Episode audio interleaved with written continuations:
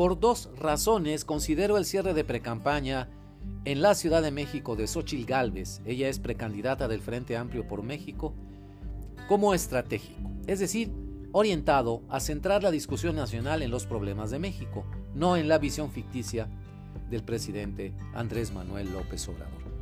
Pero antes que nada, bienvenidos a Mirada al Mundo, un espacio de opinión editorial. Les habla Rogelio Ríos Herrán, periodista independiente de Monterrey, México, la Sultana del Norte. Mi colaboración de hoy la he titulado Xochil Gálvez, un cierre estratégico en la Ciudad de México. Continuemos.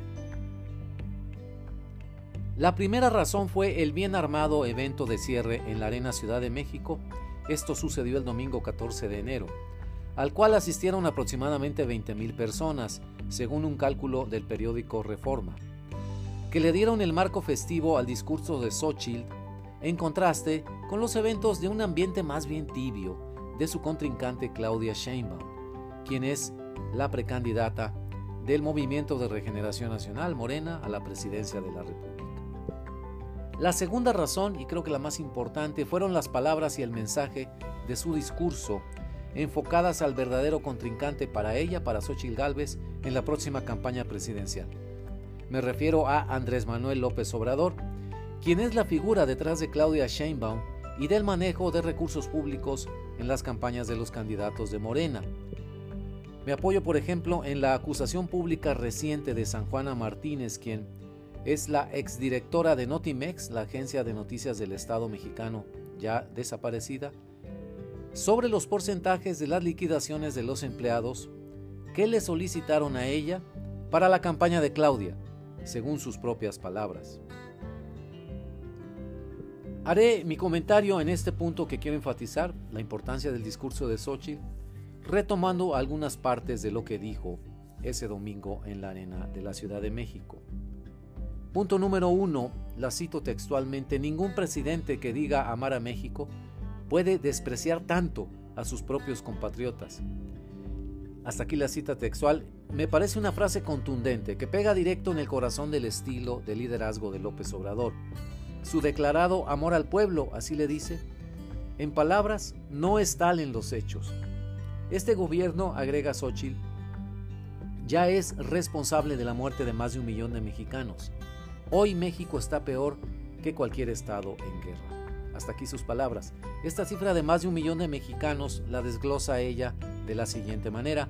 800 mil personas muertas por la pandemia de COVID-19, 175 mil más por la violencia y el crimen y 120 mil más por la destrucción del sistema de salud y el desabasto de medicinas.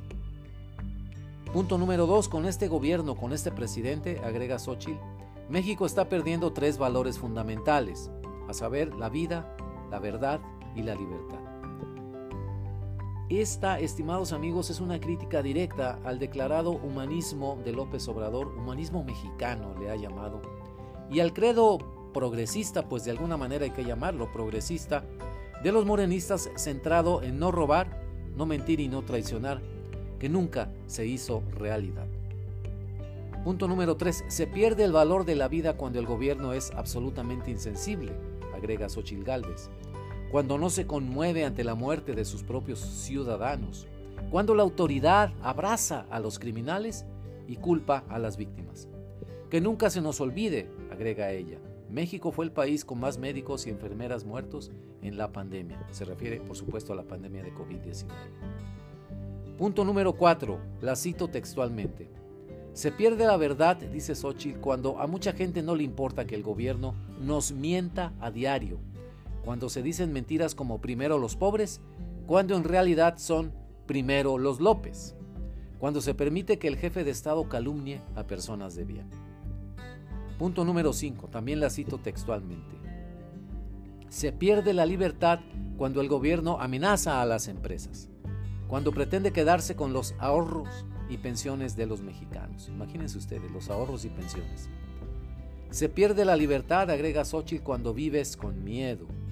Se pierde la libertad cuando se deja que el gobierno amenace a la democracia por su maldita ambición de poder. Punto número 6. También una cita textual.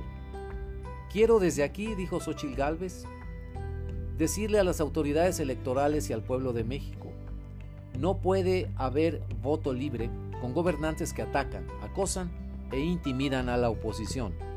Exijo, dijo Xochil Gálvez, exijo al INE y al Tribunal Electoral que saquen al presidente y a los gobernadores de Morena de estas elecciones. México quiere elecciones justas y libres. Hasta aquí sus palabras textuales.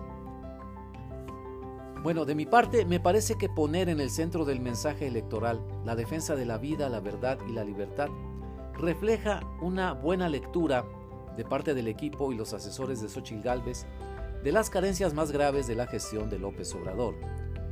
Orientar la campaña electoral del Frente Amplio por México en busca de la presidencia de la República hacia un llamado a la rendición de cuentas de López Obrador y del Movimiento de Regeneración Nacional es acertado en cuanto pone a Claudia Sheinbaum a la defensiva y ante la obligación de justificar su mensaje de continuidad, o cuando dice hay que construirle un segundo piso a la cuarta transformación, pero ella enfatiza lo de continuidad de la, de la cuarta transformación en vista de los resultados negativos del actual gobierno nacional, es decir, la gestión de López Obrador.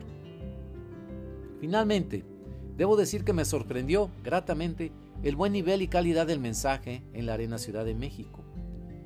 Justamente cuando crecían desde la sociedad las dudas y críticas a la precampaña de Galvez, ella y su equipo de asesores responden con un cierre sorprendente, un gran evento electoral y un buen discurso.